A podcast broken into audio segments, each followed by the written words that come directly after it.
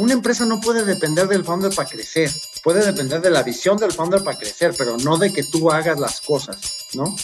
Para serte muy sincero, soy muy controlador, pero no de las personas, o sea, no soy micromanager. Entonces, lo, lo que a mí me gusta hacer es dos cosas. Una, pongo el proceso y me meto súper al detalle a definir ese proceso y después contrato a las personas correctas para que sigan ese proceso. Si esas dos cosas están ahí, yo me siento muy cómodo y me subo. Y entonces ya nada más opero a nivel de decisiones.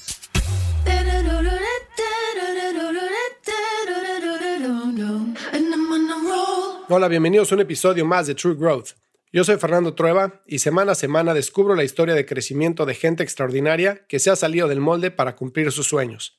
Hoy tengo un invitado sumamente especial, una persona que además de ser un emprendedor ejemplar y un ejecutivo extraordinario, es una persona con una calidad humana realmente increíble. Su nombre es Juan Carlos Hostos. Juan es el fundador y CEO de Sinuk, una plataforma integrada de desarrollo inmobiliario con inversiones en más de 400 millones de dólares en México y Estados Unidos. Adicionalmente, Juan es el fundador y presidente del Consejo de Energía Real, la empresa de energía solar distribuida más grande de México.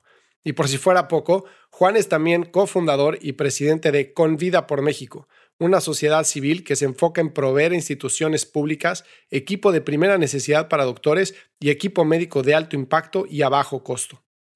Con Juan voy a platicar sobre sus inicios como emprendedor, su paso por el mundo corporativo, su secreto para formar equipos de alto rendimiento y su visión sobre la creación y el crecimiento de empresas. Te recomiendo que te quedes hasta el final del episodio. Estoy seguro que encontrarás muchísimo valor en él. Y antes de comenzar con la entrevista, te invito a que conozcas nuestro programa de certificación en Growth Marketing, True Growth Master Program, un programa de nueve semanas diseñado por expertos para emprendedores y ejecutivos de alto nivel.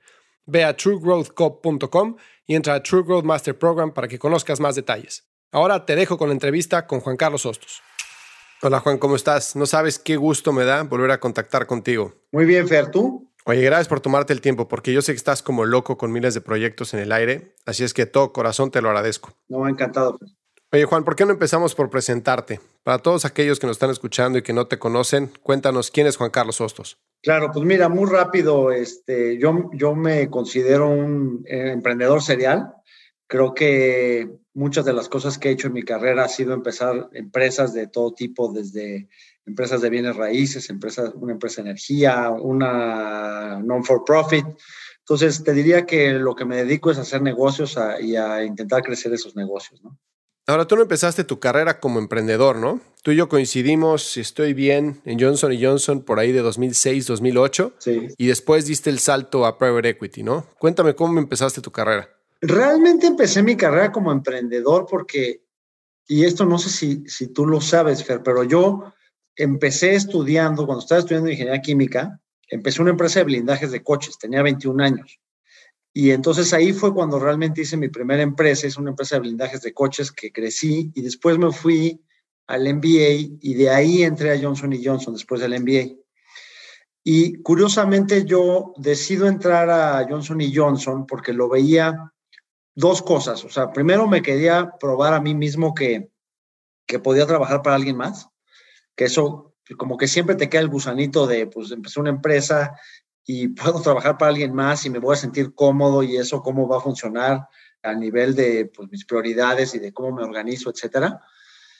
Y la segunda era porque quería aprender mejores prácticas. Yo, la razón por la que hago el MBA es porque desde muy chavo empiezo a trabajar, empiezo a crecer una empresa y llegó un momento que me asusté, como que dije, estoy tomando ya decisiones importantes en una empresa, con capital de terceros y pues hay muchas cosas que no sé hacer, ¿no? O sea, nunca he tomado una clase de contabilidad, yo soy ingeniero, nunca he tomado una clase de estrategia, entonces hago por eso el MBA y como que ese gusanito de decir, quiero tener más teoría para poder tener mejores decisiones, me lleva a irme a Johnson y Johnson y digo, creo que ahí voy a tener mejores prácticas y con esas mejores prácticas voy a poder ser un mejor empresario y de ahí pues ya, ya, ya veré si sigo siendo en una multinacional o me regreso al lado de emprendedor.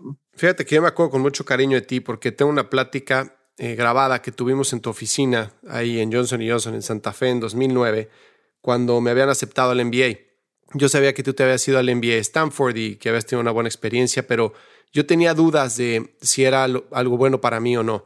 Eh, yo tenía gente en mi equipo en Estados Unidos que tenía MBAs y no sentía yo que hubiera tanta diferencia. Entonces te pregunté cómo había sido tu experiencia, si creías que era una buena decisión ir o no. Y me acuerdo perfecto que tu respuesta fue, tú no conociste a esas personas que están en tu equipo antes de que hicieran el MBA y que estabas convencido que el MBA sacaba la mejor versión de, de, uno mismo, ¿no? Y bueno, esa plática se me quedó muy grabada, hice muchísima introspección y al final del día decidí ir, tomé tu consejo, me fui y evidentemente creo que fue una magnífica experiencia, ¿no? Ahora, tú estuviste en Stanford, extraordinaria universidad, probablemente de las mejores. Cuéntame cómo fue tu experiencia. ¿Tú es algo que le recomiendas a todos? ¿Qué fue lo que aprendiste? ¿Qué fue lo que te quedaste de esos dos años? Sí, totalmente. Sí, sí creo que, o sea, sí puedo entender que no, que no es para todos y que hay situaciones en las que tal vez un MBA no es el mejor camino, pero yo creo que más allá de que a mí me sirvió mucho porque pues me balanceó mucho mi conocimiento, ¿no? O como te platicaba, pues, yo siendo ingeniero químico, tomé por primera vez muchas clases que no tenía, pero también, más que eso, creo que me, me ayudó a entender que el mundo era mucho más global, que había cosas mucho más grandes que lo que yo entendía y también que yo tenía mucho para por aprender, o sea, como que fue un baño de humildad para mí irme al MBA y ver que había gente mucho más capaz que yo, que sabía mucho más que yo en muchos temas y eso me llevó a empujar mis límites. Yo me acuerdo de haber estado en muchas clases de finanzas en el MBA yo lo concentré en finanzas, pero otra vez te repito, mi primera clase de finanzas la tomé en el MBA, ¿no? Y me acuerdo estar tomando estas clases y ver a mis compañeros que venían de investment banking y trabajar en Nueva York y decía, ¿qué hago aquí? O sea, o sea, de veras estoy con puros eh, finance sharks y yo soy el que menos sabe de este tema, pero me llevaba a empujarme, a aprender, a entenderlos, a aprender de ellos. Y creo que eso es lo que más me llevé yo de, ese, de, ese, de esa maestría, ¿no? De decir, pues tengo que empujar por más y tengo que aprender más y hay gente mejor que yo y si yo no aprendo a competir y a crecer y me motivo y me, y me vuelvo eh, self-motivated, no, no voy a poder crecer al nivel que ellos iban a poder crecer, ¿no? Entonces creo que eso es lo que, lo que más me llevé, además de que fue una experiencia estupenda en, en muchos aspectos, me abrió mucho la mente, como te decía, la pasé muy bien, hice muchos amigos, estudié mucho. O sea, yo sin, o sea, así como hay gente que te puede decir, oye, yo fui al MBA a divertirme, yo sí fue divertirme, pues fue estudiar, o sea, estudiaba todo el día, ¿no? Y sí tenía mis tiempos para jugar golf y, y, ya el segundo año jugaba dos veces a la semana golf y no podía desaprovechar eso, pero aún jugando golf estaba interactuando con mis compañeros y aprendiendo de ellos y, y fue una experiencia, te diría, yo recuerdo esa etapa como las mejores de mi vida y lo volvería a hacer mil y una veces. ¿no? Fíjate que cuando yo estaba trabajando en la universidad tenía una idea muy parecida. Decía, quiero trabajar para alguien más, quiero aprender cómo se trabaja, quiero emprender procesos, quiero regarla con dinero de alguien más para después poner un negocio y aprender de todos esos errores, ¿no? Pero fíjate que algo que me pasó fue que entré a la empresa, empecé a subir de puesto, me empezaron a pagar mejor, me siguieron promoviendo, empecé a tener muchas comodidades como prestaciones, seguro de gastos médicos, seguro de vida, aguinaldo, etc.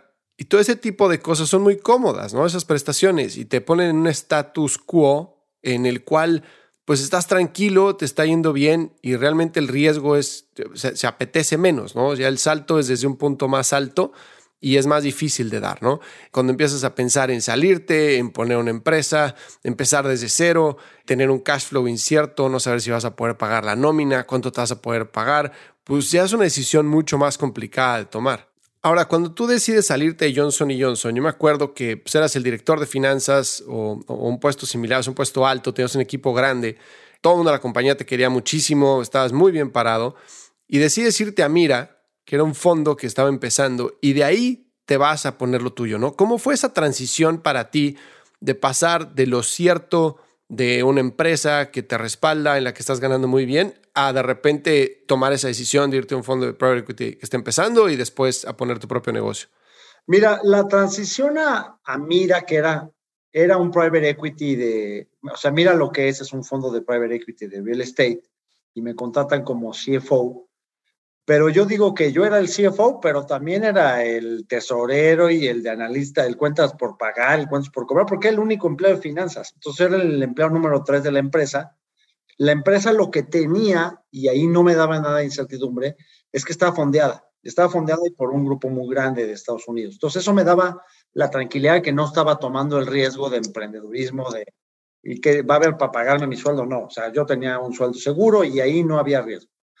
Realmente el riesgo era que pues, funcionara, porque como cualquier empresa que empieza, pues puedes tener dinero, pero el dinero no lo es todo y tú lo, tú lo sabes que, que pues tienes que tener un modelo de negocios exitoso, más allá de que tengas dinero. Entonces, para mí fue muy, muy fácil el cambio porque sí fue como decir, yo venía de emprendedor, de literal, no tenía para pagar a veces cada mes. Luego me fui a J&J, que era una empresa súper estable. Pero ojo, una cosa que me llevó a J&J que me gustó mucho, y déjame hacer este paréntesis, era que era una empresa peculiar, porque era una empresa muy estable a nivel global y muy inestable a nivel México. Entonces, eso yo lo vi como un, un, campo fértil para aprender y para poder yo aportar, porque si yo llegaba a un Procter Gamble porque todo estaba definido, como emprendedor me daba mucha flojera. Y eso no era J&J. Entonces ahí eso encontré en J&J que me gustó. Y después cuando me fui a Mira dije, bueno, esto está in between porque estoy más cerca de ser emprendedor, sí tengo el background de una empresa grande que me respalda, pero yo puedo innovar todo, pues estoy entrando como el empleo número tres y puedo proponer lo que yo quiera y puedo implementar todo lo que aprendí en J&J. Y eso pasó. Y yo me acuerdo que, curiosamente, obviamente a mí me contratan en CFO, pero donde más me metía yo al principio era en la parte de recursos humanos. O sea, lo primero que hice fue poner un proceso de reclutamiento fuerte, que hice copy-paste de lo que sea en J&J. Puse un proceso de performance management de las personas, que copié idéntico el de J&J. Empecé a implementar procesos que yo había implementado en J&J, para, por ejemplo, para contratar analistas en donde les metía un GMAT. Entonces, como que muy rápido yo dije, la manera de que esta empresa sea exitosa es que contrate yo bien. Y si yo contrato bien esta empresa, ya va a tener de ganes. O sea, si tenemos un buen, un buen, un buen business plan que lo teníamos, estábamos fondeados. La tercera era tener capital humano. Entonces me dediqué a, contratar. Eso fue lo que era mi prioridad.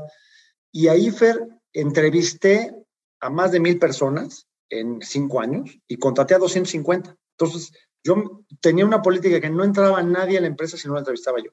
Me volví el reclutador y me volví el filtro y creo que mucho del éxito de esa empresa fue ese, fue contratar un, un, equipo extraordinario, porque realmente lo era, y que eso pues llevó a que la empresa creciera exponencialmente, que levantáramos más dinero, que hiciéramos los proyectos. Pero yo te diría, la clave más importante para mí en cualquier negocio es eso, es la gente, es cómo la seleccionas, que esa gente confíe en tu business plan, que tenga tu DNA.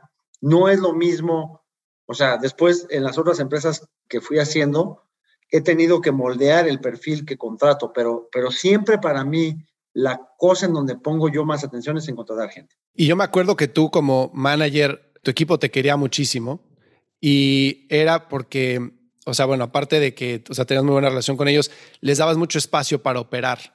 ¿no? Este, no eras un micromanager que estuviera encima de la gente, etcétera, y había muy buen crecimiento dentro de tu equipo, ¿no?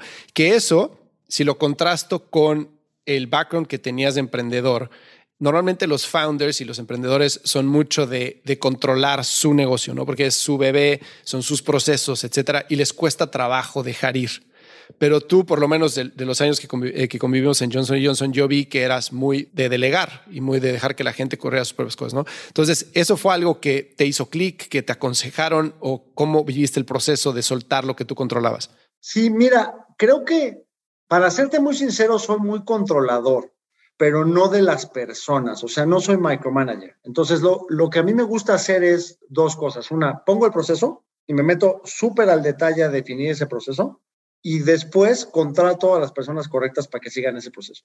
Si esas dos cosas están ahí, yo me siento muy cómodo y me subo. Y entonces ya nada más opero a nivel de decisiones. Entonces, fue algo que, que intuitivamente lo entendí desde muy joven. Una empresa no puede depender del founder para crecer. Puede depender de la visión del founder para crecer, pero no de que tú hagas las cosas, ¿no? Y te diría que, que eso, pues así lo he hecho en las empresas que he hecho, así lo hemos hecho. O sea, meter los procesos, a veces me tengo que meter más al detalle que otras veces. Si el proceso siento que se desestabilizó o hay que ajustarlo, me vuelvo a meter mucho al detalle y me vuelvo a salir. Y hay veces que también tengo que cambiar a la gente. O sea, las personas, no necesariamente la persona que te sirve cuando empiezas una empresa te va a funcionar 10 años después cuando la empresa está estable. Hay veces que las empresas tienen sus ciclos y necesitan perfiles diferentes. Y creo que la clave de un buen founder es identificar esos cambios que a veces son necesarios y ejecutarlos, ¿no? Claro, 100%. ¿Tú opinas que ese punto que acabas de decir ahorita, que muchas veces el CEO que te lleva del seed stage a la serie C no es el mismo que te lleva al IPO?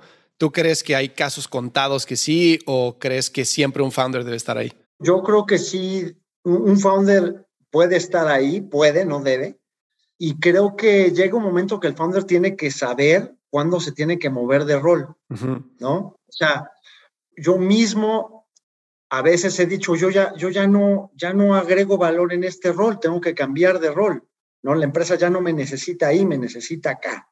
Y creo que las empresas que han sido muy exitosas, cuando piensas en, en un Microsoft o en, o, en, un Apple o en las empresas grandes, ¿no? El mismo este, Jeff Bezos o Elon Musk, saben cuándo se tienen que subir de un rol de CEO a un rol de presidente del consejo o a un rol de, no, realmente márquenme cuando necesiten algo, ¿no? y, y, creo que así debe de ser, porque hay veces que, que pues tal vez pues las empresas cambian en, en, en ciclos, ¿no? Y 10 años o 15 años después, tal vez tú ya, ya no agregas el mismo valor en donde creías que lo agregaras y lo agregas diferente y tú, pues, si quieres que la empresa madure y la empresa siga creciendo, tienes que saber cuándo moverte. Yo creo que, que definitivamente las personas cambiamos y las empresas cambian más que las personas. Entonces sí creo que es muy raro ese ejemplo en el que la fundaste desde cero y sigue siendo el CEO 25 años después y, tú y, esa persona sigue agregando el mismo valor, es muy difícil. O sea, las cosas cambian, las, las generaciones cambian y creo que por eso también las empresas desaparecen, ¿no? O sea, por eso las empresas que, que no se reinventan, un, un blockbuster, ¿no? Que en su momento escuchas que, que a Blockbuster le, le picharon el, el Netflix. Netflix, le pichó y lo ignoró bueno, pues no lo tenía que contratar, simplemente tenía que escuchar para, pues en una de esas en ese momento era empezar una línea de negocios ahí para hacer un hedge, ¿no? Pero cuando oyes esos casos de empresas muy, muy grandes que les va muy bien y luego fracasan, muchas veces es porque el CEO no se supo adaptar y no supo escuchar cómo estaba moviéndose la empresa, ¿no? Claro. ¿Y crees que son señales externas? ¿Es algo que internalizas como CEO? ¿Son señales internas de tu equipo? ¿Cómo te puedes dar cuenta de eso? Yo creo que tienes que, mantenerte cerca de tu gente, de tu equipo, y empezar a también tener la sensibilidad de qué está pasando en tu industria, ¿no? Y también te digo una cosa, Fer, es, ser humilde, ¿no? No, no porque tú hayas sido exitoso en, en, empezar una empresa y crecerla, quiere decir que tú debes de manejarla para siempre, ¿no? Hay veces que todos tenemos nuestras áreas de oportunidad y hay veces que nuestras áreas de oportunidad en algún momento de la empresa juegan más en contra de nuestra propia empresa. Y entonces, pues en ese momento tenemos que step back, ¿no? Claro. 100%. Oye, a ver, entonces cuéntame de, volvamos al tema de Mira. Estás en Mira, entras como CFO, la empresa crece, tú eres una, una pieza clave ahí, después tomas control de la empresa, según tengo este, entendido, ¿no? Y después sales para poner tu propia empresa. ¿Esa transición cómo fue? Mira, yo era el, el director, o sea, entré como director financiero, eh, luego me hacen CFO, luego me hacen CFO, COO. Empecé a agarrar mucha responsabilidad. Este, la operación de una parte muy importante de la empresa estaba bajo mi cargo. Y yo tenía la aspiración de ser CEO, ¿no? Y con mi jefe tenía una bueno, tengo una estupenda relación y la intención era justamente esa transición, ¿no? Era pues que él en algún momento se fuera presidente del consejo y yo me hiciera CEO. Y era una transición natural. Pero no se dio, no se dio y cuando no se dio, pues simplemente fue una decisión de, me tengo que ir, ¿no? O sea, no me voy a quedar a esperar aquí hasta que suceda y a tomar más riesgos. Y entonces me salgo y me asocio con, con otra persona y fundo Sino. Y con una estrategia de inversión también en bienes raíces, pero enfocada distinto, enfocada en una escala más chiquita, en ese momento eh, el país pasaba por una situación en donde estaba toda la incertidumbre de las elecciones del 2008, esto fue en el 2017, y entonces, ¿qué va a pasar en el 2018? ¿Quién va a ganar? Entonces, una estrategia de inversión, la verdad, bastante diferente a la de Mira, intentando atender esos riesgos. Y empiezo Sinuk desde cero. Entonces, realmente me tocó, pues desde cero, cero, hacer el nombre, este, hacer la estrategia de inversión, empezar a contratar a la gente. La verdad que no, no fue difícil porque hice lo mismo que había hecho en, eh, en Mira, idéntico. O sea, el mismo proceso de cómo contratar, de, una cosa que considero que, que, hago bien es la parte, la parte de big picture del negocio y cuánto cuesta operar y qué necesitas para operar, el bare minimum que necesitas de gente y cómo escalarlo, ¿no? Y eso, pues creo que lo hicimos de una manera muy responsable, empezamos a tener proyectos, lo empezamos a crecer y este, pues ahorita ya tenemos casi cinco años con la empresa, la empresa se ha consolidado, eh, hace dos años y medio fuimos a Estados Unidos, eh, en Estados Unidos hemos crecido mucho con inversionistas mexicanos, entonces te diría, pues ha sido un poco ir ajustando la estrategia conforme se ha movido el mercado, el mercado ha cambiado muchísimo en los últimos cinco años y adaptarnos para poder seguir creciendo y poder tener un negocio este, que sea estable, ¿no? Ahora, tu levantamiento, levantaste capital, ¿no? Para abrir eh, Sí. ¿Ese levantamiento de capital es similar al que hace una empresa de tecnología? ¿Es de venture capital contra equity o cómo levantas dinero para un fondo como el tuyo? No, es que levantas dinero, no, no levantas dinero para la empresa, o sea, tus inversionistas no están invertidos en la empresa, sino que están invertidos en los activos. Hmm. Entonces yo levanto capital, digo, tengo tal activo que quiero desarrollar este centro comercial en Puebla y este centro comercial requiere tanta lana. Y entonces voy con inversionistas privados para que le metan a ese proyecto. Entonces no están invertidos en, la empresa, ellos contratan a mi empresa para que lo desarrolle y lo que sí funciona muy similar a private equity es que ese fondo, si el activo tiene un retorno arriba de X, tiene una cascada de distribución en donde te pagan un promo. Mm. ¿Ok? Entonces tú ganas de dos lados, ganas de los fees que cobras por desarrollar el activo y ganas también más importantemente, si el activo le va bien, ganas un promote y, eso lo vas ganando. Y eso lo puedes levantar para un activo en particular o levantas un fondo para hacer varios activos, ¿no? Nosotros tenemos ambos. Lo que fue un cambio bien relevante es que en Mira yo levantaba lana de institucionales grandotes, o sea, el gobierno de Singapur, fondos de pensiones de Canadá, las Afores mexicanas, fondos muy grandes de inversionistas muy grandes. Y aquí en Sinuk empezamos levantando dinero de inversionistas privados.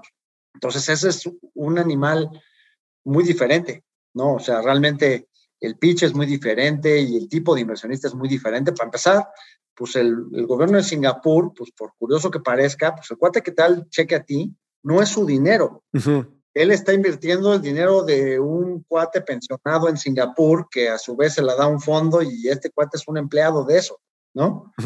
Cuando yo levanto capital privado en México, estoy invirtiendo el dinero del señor que me está dando su cheque de su familia para invertir, ¿no? Claro.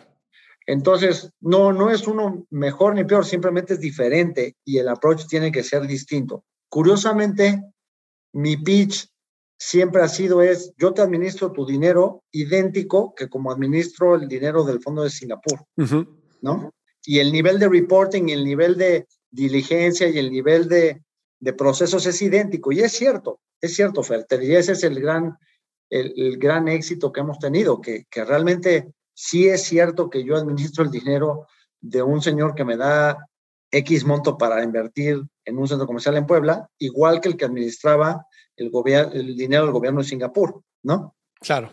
No es fácil porque lo que yo necesito para hacer eso es tener escala, porque pues es una estructura cara, ¿no? Es una, o sea, el, el reporting, el nivel de auditoría y el nivel de controles y el nivel de procesos, pues es un nivel de procesos muy alto, el mismo sistema, ¿no? O sea, tuvimos que empezar la empresa y tuvimos que invertir un millón de dólares en el sistema, ¿no? Entonces, pues dices, ¿qué es primero el huevo y la gallina? Pues si no es que no, si no tengo sistema no puedo vender, ¿qué hago esto, no? La definen como una plataforma integrada, ¿no? De real estate, en la cual levantas, desarrollas y vendes, ¿no? Sí. ¿Ese es un modelo, es el mismo modelo de Mira o es un modelo diferente? Eso es idéntico a Mira. O sea, básicamente es, hacemos toda la cadena productiva, desde levantar el capital, buscar el terreno, conceptualizar el diseño, administrar la obra, vender, rentar, operar, todo lo hacemos nosotros. Y eso no, o sea, eso se hace así porque si no lo haces así, no puedes invertir responsablemente el dinero. Claro. O sea, porque realmente la industria de bienes raíces es una industria muy corrompida y hay mucha tranza, sobre todo en la obra. Entonces, si tú no, si no controlas toda la cadena, vas perdiendo márgenes en cada pedazo de la cadena y eso hace que no logres los retornos. Mm. Entonces, lo tienes que hacer para proteger el capital de tus inversionistas, ¿no? Ok. Entonces, por eso es que lo hacemos así. Obviamente es mucho más caro operar así que, que solamente claro. solo desarrollo y todo lo subcontrato, ¿no? Claro, y necesitas más perfiles de gente, ¿no? En tu equipo. Sí, necesito. Ahora, eso, eso lo he ido cambiando, mi manera de pensar en eso la ha ido cambiando mucho, Fer, porque no es fácil conseguir todólogos y el project manager que, que es el Superman, que sabe de desarrollo, pero sabe de finanzas, pero sabe de construcción, eso es muy difícil de encontrar. Me encantaría decir, sí, tengo varios, y no es así. Más bien, la manera de trabajar que he ido cambiando, pero hoy es áreas especializadas y un cuate muy bueno en finanzas y un cuate muy bueno en construcción y un cuate muy bueno en desarrollo que trabajan en equipo para lograr ese producto. Claro. Eso es más fácil que conseguir todo lo, ¿no? Sí, me queda claro. Entonces, esa vez que levantas el primer proyecto de, eh, para Sinuk, ¿tuviste algún tema de, oye, tú has hecho esto antes? Sí, claro, yo lo hice para Mira. Bueno, pero Mira tenía una estructura como ese, ese tema de, ok, lo hiciste para alguien más antes, pero ahora lo puedes hacer para ti mismo? Sí, mucho, mucho. Sobre todo, te diría no, no tanto el cuestionamiento de, de los inversionistas privados, pero eso me lo enfrenté más cuando después intentamos levantar capital institucional, mm. como el que yo tenía en mira, con ellos, ¿no? Esa gente es como más así, decir, ah, pues entonces, ¿qué, qué ha demostrado este equipo? ¿No? Este equipo, ¿qué ha hecho? ok, tú has hecho todo esto, pero este equipo, ¿qué ha hecho? Porque finalmente, y la verdad lo entiendo, ¿no? O sea, estas personas dicen, pues no, no depende nada más de ti. Esto es una industria súper compleja y lo que tú me tienes que comprobar a mí es que tú tienes un equipo que es capaz de replicar lo que tú hiciste en Mira y, que eres capaz de replicar esos resultados. Entonces, finalmente, todo se traduce a tener que dar resultados, ¿no? Y a, y a documentarlos y, pues a, enseñarles el sistema y enseñarles los reportes, enseñarles ya de, de, la nueva empresa, ¿no? Entonces sí pareciera como que a veces el emprendedor subestima eso, ¿no? Dice, y eso yo, yo le doy coaching a, a, varios chavos que, que han trabajado conmigo y que después quieren emprender, y se los digo mucho, les digo aguas, porque esta, este te diría es el, probablemente esto que hablas, es la, la razón por la que muchos fracasan porque subestiman y dicen, no, pues es que está muy fácil, yo voy a poder decir todo lo que hice acá y tengo toda esta experiencia. Híjole, sí, pero aplícale un factor de a la mitad o por el punto 25 porque pues, te lo van a descontar así, ¿no? Exactamente. Ahora, también luego te sorprendes, ¿no? Hay, hay luego instituciones en donde sí confían en ti, si te dicen, a ver, sí, y no sé, a veces, por ejemplo, a mí a mí me apoyaron mucho los bancos para, para sacar deuda, que me daban las mismas condiciones de financiamiento que Mira. Y pues yo mismo me sorprendía, decía, pues qué buena onda, o sea, la verdad es que están confiando en mí, ¿no? Pero así como ellos confiaban en ti, allí a otros que pues eran muy duros y decían, pues sí, venme a ver en tres años cuando ya hayas hecho tres proyectos con este equipo y que hayas dado buenos resultados, ¿no?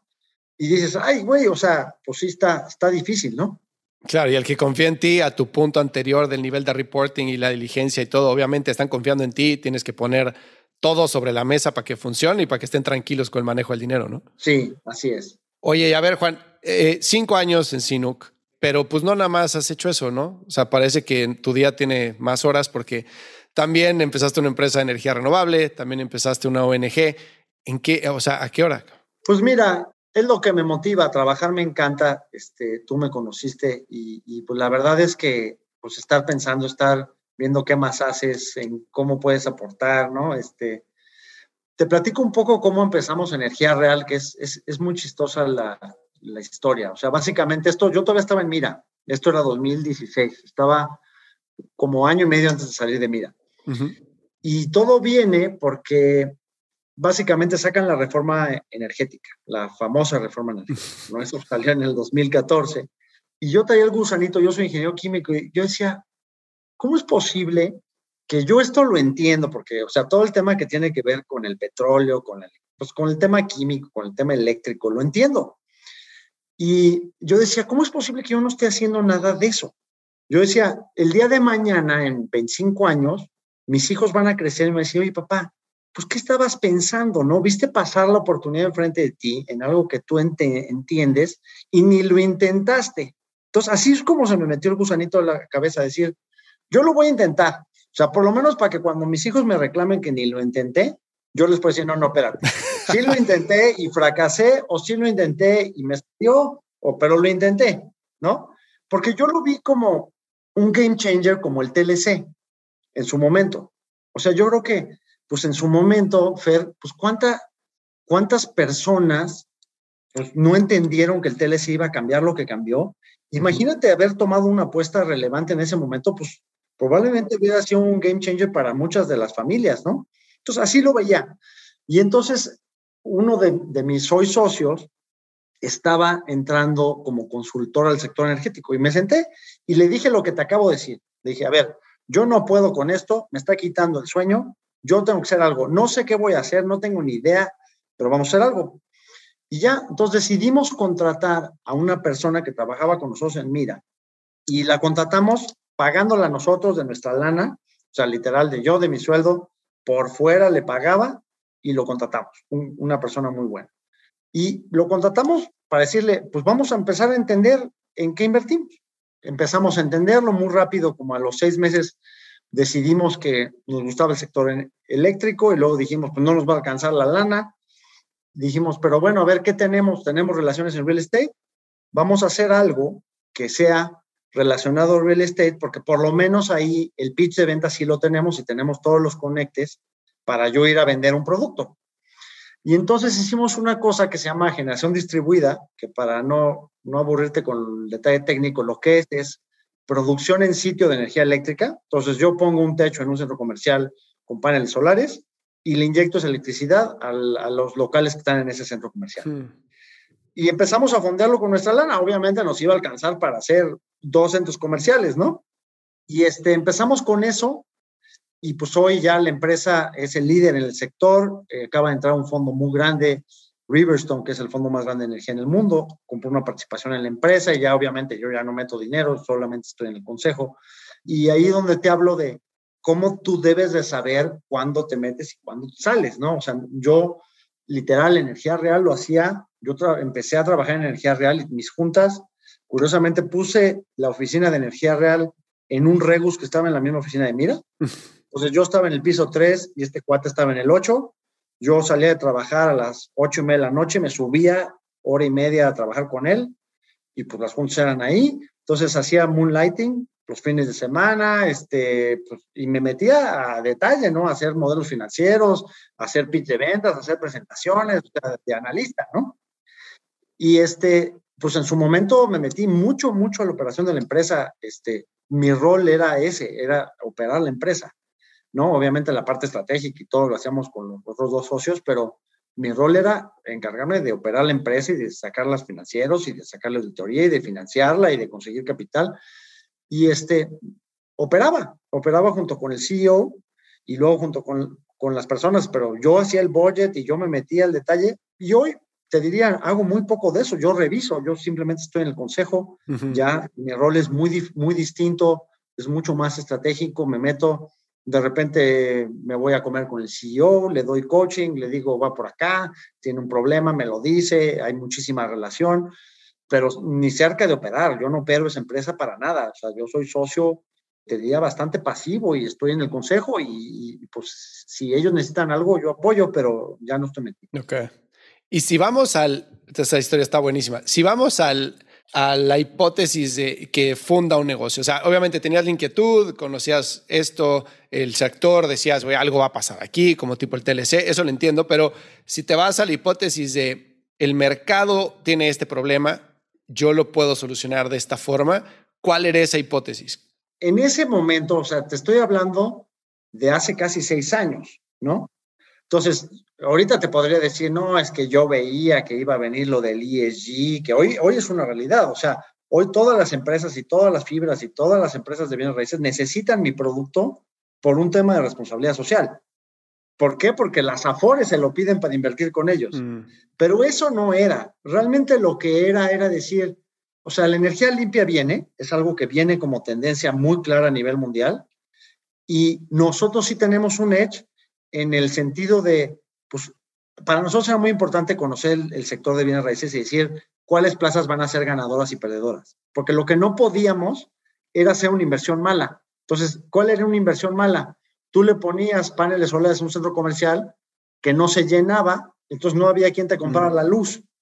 Entonces, fuimos como a, nuestro, a nuestras ventajas competitivas, que era en lo que éramos expertos en bienes raíces, identifica esas ubicaciones que sabes que son ganadoras, ahí mete tu lana y pues ya lo, de, lo demás vendrá. Ahora, los económicos eran buenos, ¿no? Aún, aún cuando los paneles solares en ese, en ese entonces eran más caros y todo, pero el costo de la energía en México era suficientemente alto como para que el económico fuera bueno. Pero la tendencia era la tendencia solar. Eso era lo que nos llamaba la atención, ¿no? De decir, aquí va a haber una oportunidad, esto es algo que tiene que suceder porque simplemente, olvídate del ambiente, o sea, la producción energética no, no da para el consumo que se tiene, ¿no? Completamente de acuerdo. ¿Y almacenan energía ustedes? Todavía no. Todavía no, ok. No es costeable todavía las baterías. Estamos con un piloto, un programa piloto eh, en un par de centros comerciales con baterías, pero todavía no es eficiente en el sentido económico. Ya. Será. Y cuando eso sea, va a ser muy, muy padre, porque entonces ya ni siquiera vas a depender de la red. Podrás ponerlo en donde sea y ser autosustentable al 100%, ¿no? Completamente. Yo creo que estamos a un par de años de que sea sustentable. ¿eh? ¿Sí, crees? Sí, sí ves bastante. Está, está, el costo de baterías está evolucionando y, son más eficientes muy rápido, está evolucionando. ¿Y a nivel doméstico, cómo lo ves? No me gusta ese sector. Tiene un tema que es importante, que es el tema legal. O sea, en México, el tú poder entrar a una casa, o sea, si, si sacar un inquilino que no te paga en una casa es muy difícil. Imagínate entrar a su casa para quitarle los paneles del techo porque no te paga la electricidad. Claro. Entonces, nunca, nunca nos gustó ese, ese sector, además de que es un sector muy pulverizado y no, no, o sea, para agarrar masa crítica es muy difícil.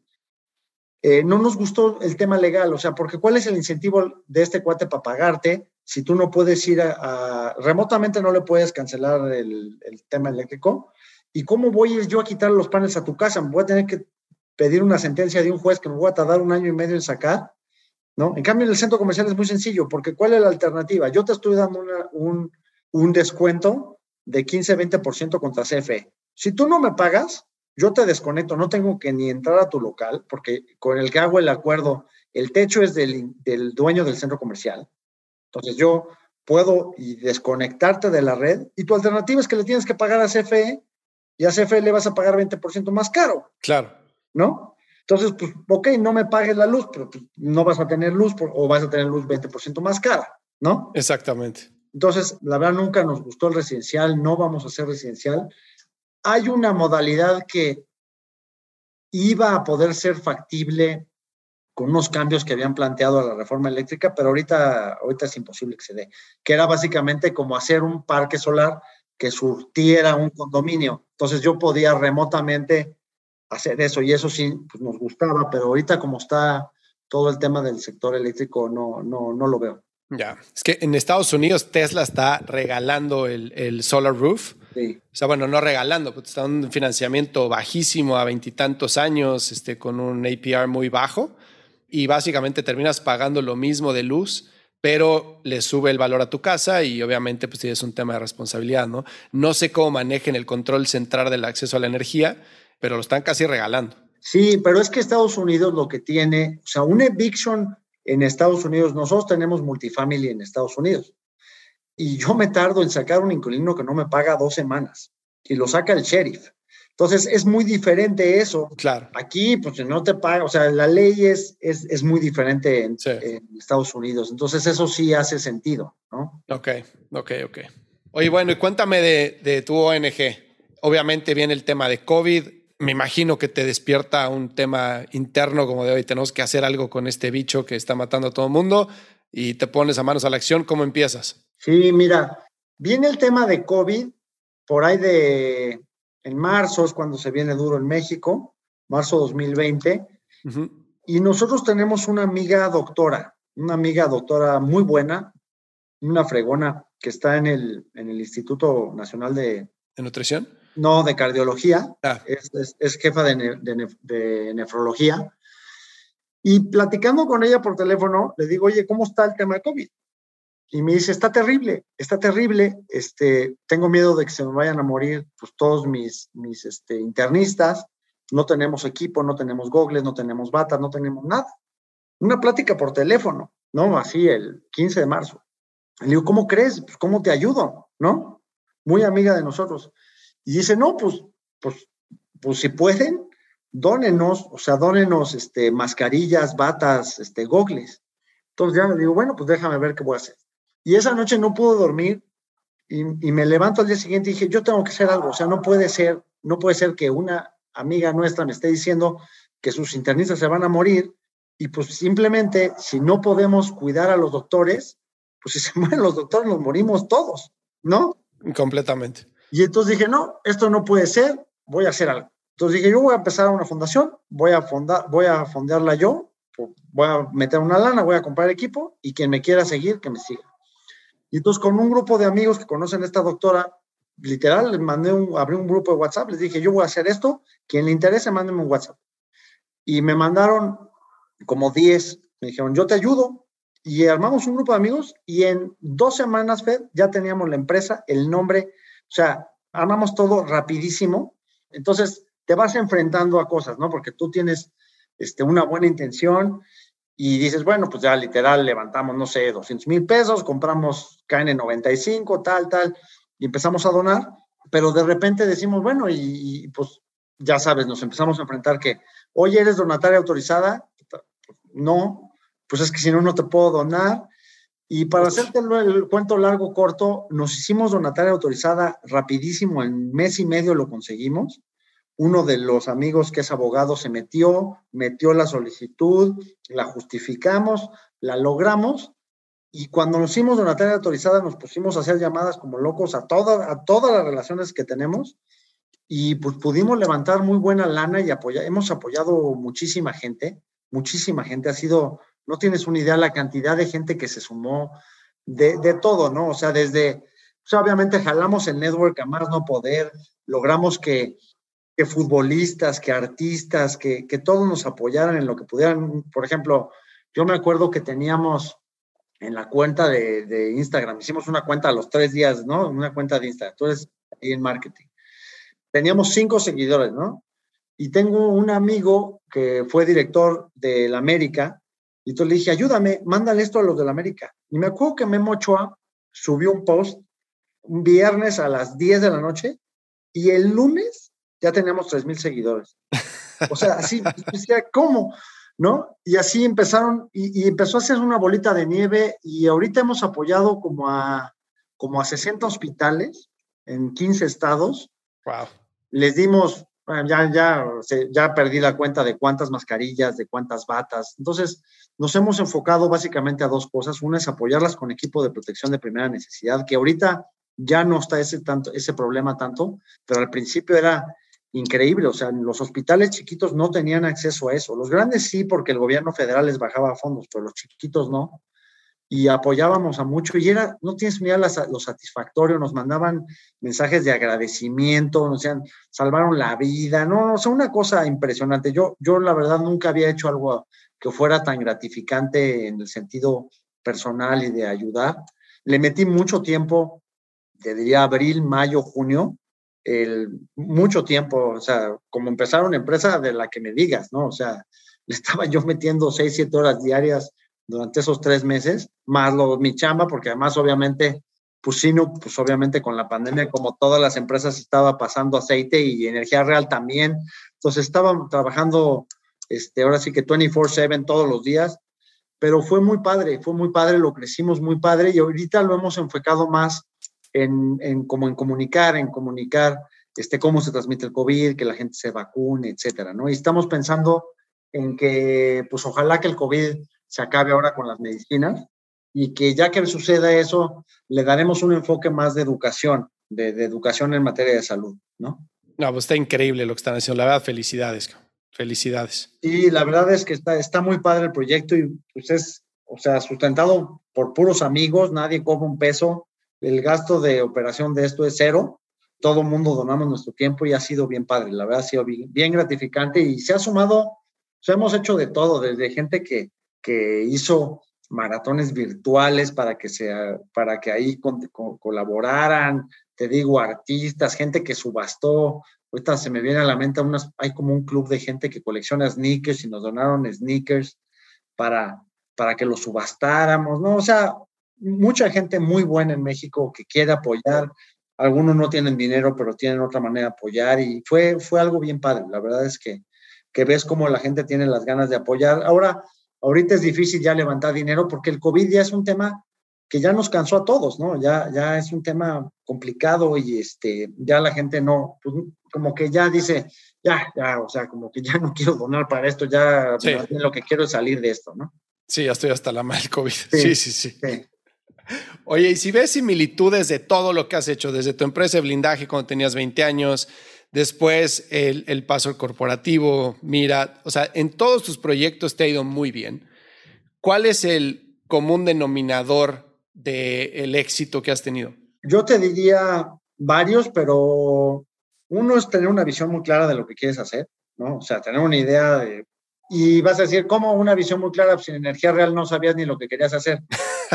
Pues, o sea, sí, pero, o sea, sí sabía en dónde quería jugar, ¿no? Y sabía cuáles eran mis fortalezas y, cuáles eran mis debilidades. O sea, sí, la reforma energética, pues sí, o sea, también abrió para hacer campos de exploración y obviamente no hubiera dinero que a mí ni me alcanzara para, para perforar un metro de tierra.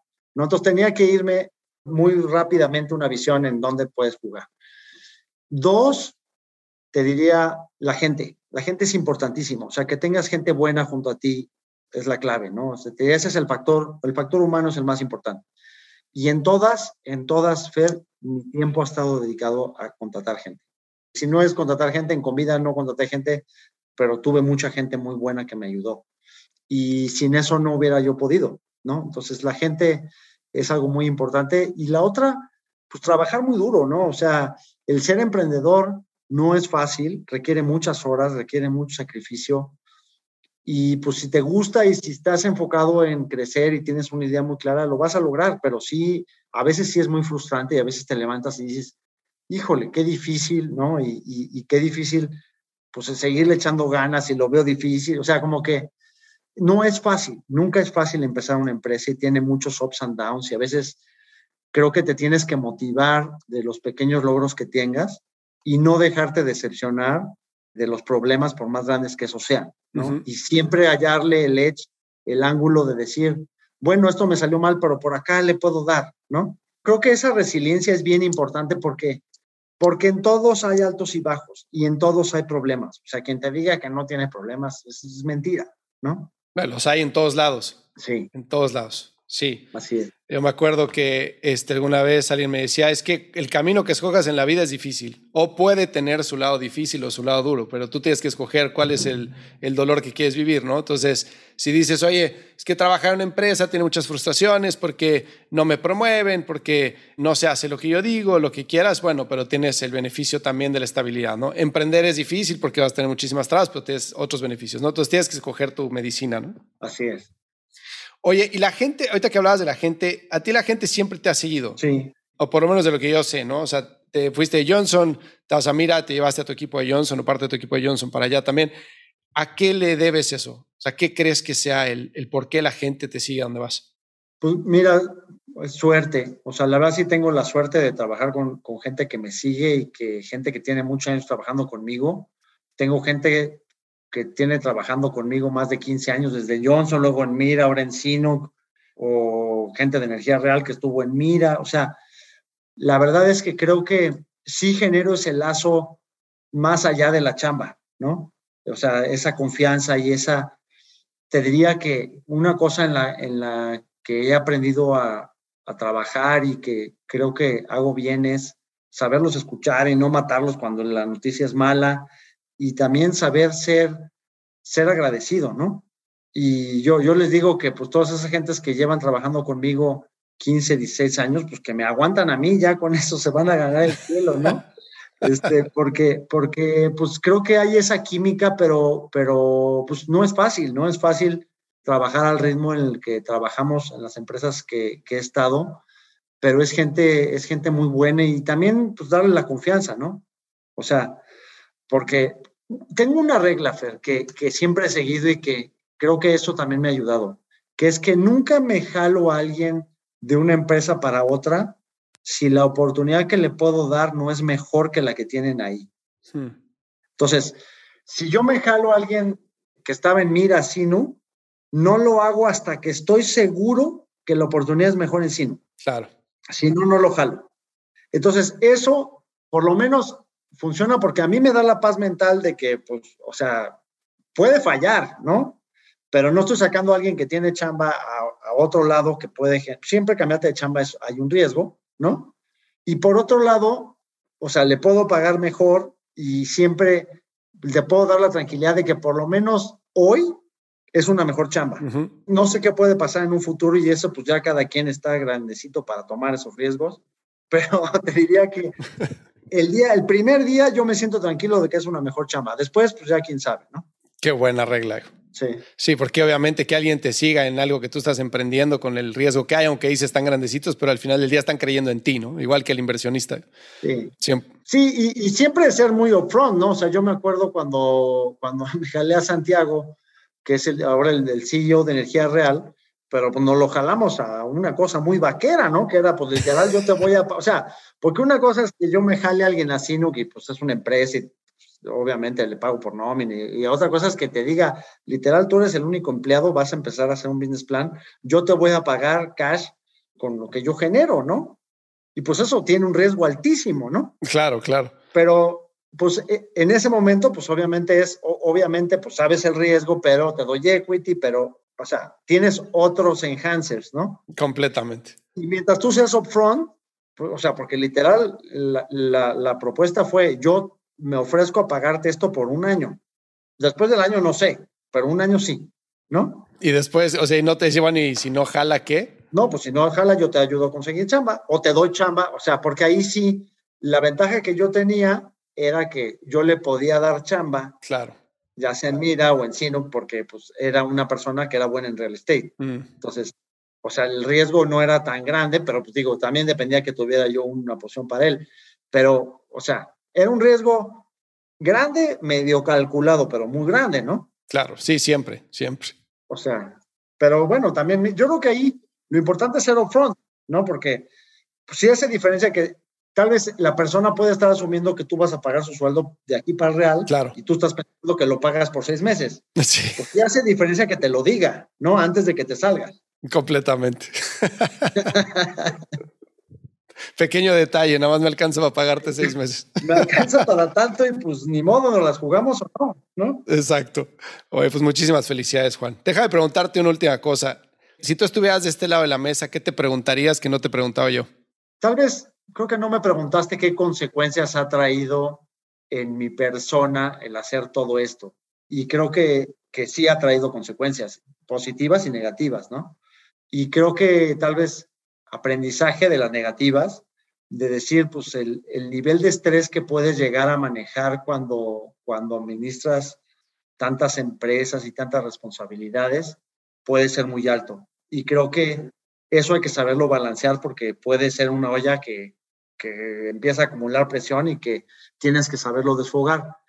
Yo, en, como lo he desfogado, es corriendo, ¿no? O sea, yo te platico, pero yo cuando entré a Johnson, tenía 25 años, tenía, yo estaba muy chavo, ¿no? No, 20, 25, 26 años. Y luego, luego, a los seis meses de que entré a Johnson, me dio presión alta, ¿no? Y entonces yo dije, órale, pues qué onda, ¿no? Y en ese entonces no tenía ni una cuarta parte de la responsabilidad que tengo hoy. Claro. Y lo que hice fue que empecé a correr, ¿no? Y entonces desde entonces la agarré correr y yo corro, corro mucho. Y ahorita en la pandemia lo que he hecho es que he corrido y he corrido mucho, he subido mucho mi nivel de correr, ¿no? O sea, al punto que a veces me lastimo y me tengo que dejar de, de correr, pero sí tienes que tener esa válvula de escape y eso cada quien tiene su manera de hacerlo, pero sí es, es muy importante tenerla. Y no, o sea, muy poca gente te dice los negativos que hay detrás y sí hay negativos, ¿no? Y entonces sí hay negativos en eso. Te diría que otra cosa que es bien importante es balancear la, vida personal con la vida profesional. Ahí yo he sido muy afortunado que tanto mi esposa como mis hijos saben que me gusta trabajar y saben que, que pues eso es lo que a mí me alimenta la mente y que eh, mantenerme activo me, me, me, genera mucho bien. Y me entienden, o sea, mis hijos saben que van una vacación conmigo de un día o de tres semanas y que voy a trabajar diario, eso ya lo saben. Y no, no hay ningún reproche y mi esposa tampoco, pero eso yo, entonces ahí podría prestarse a que como ellos no me reclaman, pues yo me puedo llegar a donde vayamos, a Orlando, y me quedo en el hotel chambeando. Y no es así. Entonces, ¿cómo yo retribuyo esa confianza? Pues el que se friega soy yo. Entonces, si vamos a un viaje, pues tal vez yo trabajo de 7 de la mañana a 9 de la, mañana y luego en la noche llegamos a las 11 de la noche de Disney y me quedo trabajando dos horas, ¿no? Pero entonces tampoco es a costa de ellos. Y eso es, curiosamente, yo como lo veo, es que ese, el principal beneficiado soy yo, no ellos. Claro. ¿Por qué? Porque entonces yo me despejo y, y yo aprovecho eso, no dejo de trabajar, que es lo que también me, pues finalmente lo tengo que hacer. Yo no puedo esperar que, que tenga una empresa y que me tomo dos semanas de vacaciones y que me desconecto. No puede ser, ¿no? Ni, ni me desconecto de ninguna de las cosas que hago, ¿no? Me mantengo conectado y trabajo todos los días, todos los días pero eso no quiere decir que no me balancee. Y creo que es bien importante mantenerte balanceado para bajar tu estrés y para también pues despejar la mente y agarrar ideas, ¿no? Eso, eso me encantó y si no te importa, deja preguntarte un follow-up cuestión de eso, de la gente que está en tu equipo, porque tú eres el founder, se puede entender que pues, todos tus intereses están en la empresa.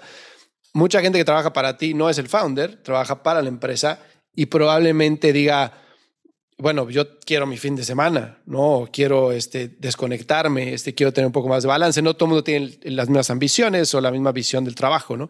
Y sé que buscas perfiles de gente que, que busque lo mismo, pero al final del día hay un como, pues tú eh, eh, tienes, o sea, esa gente tiene un sueldo, trabaja para la empresa, etcétera, quizá no te da la misma motivación para trabajar tanto. ¿Cómo le haces para que puedan mantener ese balance y al mismo tiempo mantenerlos motivados sin que lleguen a un burnout? Sí, mira, varias cosas que te diría. Una es la gente que lleva mucho tiempo trabajando conmigo y que ha sido exitosa trabajando conmigo en el, en el long run, entiende esto que te acabo de decir. Eso por un lado, ¿no? Número dos, yo soy muy respetuoso del tiempo de los demás. Entonces, no porque yo te mande un mail el sábado, quiere decir que espere que me contestes el mail el sábado. Entonces, si eso se los digo, sobre todo a la gente que no tiene mucho tiempo trabajando conmigo, le digo, a ver, yo te voy a mandar mails a las una de la mañana, a veces te voy a mandar un mail después de correr porque se me ocurren ideas, a veces te voy a mandar un mail el sábado, a veces el domingo, a veces, pero eso no quiere decir que me lo tienes que contestar, simplemente esa es mi manera de organizarme yo. Cuando necesite algo te lo voy a decir o te voy a marcar, ¿no? Ahora, me gusta mucho respetar, por ejemplo, si tú me dices, me voy a tomar una semana de vacaciones, no te molesto en toda la semana de vacaciones a menos que sea una emergencia y yo me hago responsable de lo que tengas que hacer. Hmm. Entonces, en eso soy muy respetuoso, pero dicho eso, Fer, sí a veces me frustro, sobre todo con los millennials, cuando me cambian los deadlines. Eso, eso a mí me, pues me mata porque yo tengo una filosofía de, yo tengo que hacer lo que sea para cumplir un deadline, no me importa qué. ¿no? Y, eso lo, aprendí en Johnson, porque en Johnson, al ser una empresa pública, yo me acuerdo que nos decían, a ver, tú entregas tarde un día y el reporte de la bolsa se entrega tarde. Tú no puedes entregar tarde. Entonces, a mí sí me frustra que de repente es el deliverable para el jueves y el jueves pregunto dónde está el deliverable. Ah, no, te lo voy a mandar mañana. Ay, ¿y por qué? ¿No? Entonces, esa parte sí me gusta meterle en la cultura de la empresa, decir, a ver, cumple ese deadline. El deadline lo pones tú. Entonces, si tú pusiste ese deadline, lo cumples. No me importa si tienes que trabajar 24 horas el fin de semana, lo cumples. Si ese deadline estaba mal, a la siguiente calcúlalo para que esté bien. Exacto. ¿No? Exacto. Y organízate. Y organízate, pero lo cumples. Entonces, te diría que es un balance también de no interferir, o sea, no, no lo que me funciona a mí trabajar le funciona a los demás, ¿no? Claro. Y, y eso, pues yo a veces lo explico, decir, a mí el ver mis mails un sábado a las 11 de la mañana no me quita nada, porque era tal vez tiempo muerto para mí, que puedo estar agarrando ideas. Tal vez ese día fui, hice una corrida larga y se me ocurrieron varias cosas que quiero poner y mandar y delegar para el lunes. No, no, eso me funciona a mí, ¿no? Yo entiendo que tal vez hay gente que le estresa que le mande un mail el sábado, pero no se lo estoy mandando para que me conteste, ¿no? Claro, claro. Entonces, mientras, otra vez, creo que es mucho comunicación, mientras la gente entienda tus reglas, y, te digo, hay mucha gente que ha trabajado conmigo muchísimos años y que pues simplemente lo sabe y, hasta se burlan de mí. O sea, hay, veces que, que empiezo, me vuelvo una máquina de mails y me mandan un WhatsApp y me dicen, corriste hoy, ¿verdad? O sea, sí, sí, ¿no? Andas inquieto. Sí, andas, andas, este, andas preocupado, ¿qué te pasó? ¿No? Pero pues ya es parte de, de, aprender a trabajar con la gente, ¿no? Oh, pues te felicito, qué crack, la verdad. No, pues, pues mira, lo, lo, que me funciona a mí no necesariamente le funciona a todos y la verdad es que tengo muy buen equipo y me aguantan muchas, muchas tonterías que hago pero bueno, eso es parte de, ¿no? pues muchísimas felicidades, Juan. De verdad, de todo corazón, mucha admiración y te felicito por todo lo que has hecho. No, muchas gracias, Fer. Y gracias por tomarte el tiempo. Encantado. Si encontraste valor en este episodio, cuéntale a alguien. Y si no, también cuéntale a alguien. La mejor forma de ayudarnos es compartiendo tu opinión. Síguenos en Instagram, arroba truegrowthco o envíanos un correo a hola arroba truegrowthco.com. Leemos todos los mensajes y nos encanta estar en contacto contigo. Califícanos con 5 estrellas en iTunes o donde sea que nos estés escuchando para que podamos seguir creciendo y tengamos más invitados para ti. Menciónanos en Instagram y comenta lo que más te gustó de este episodio.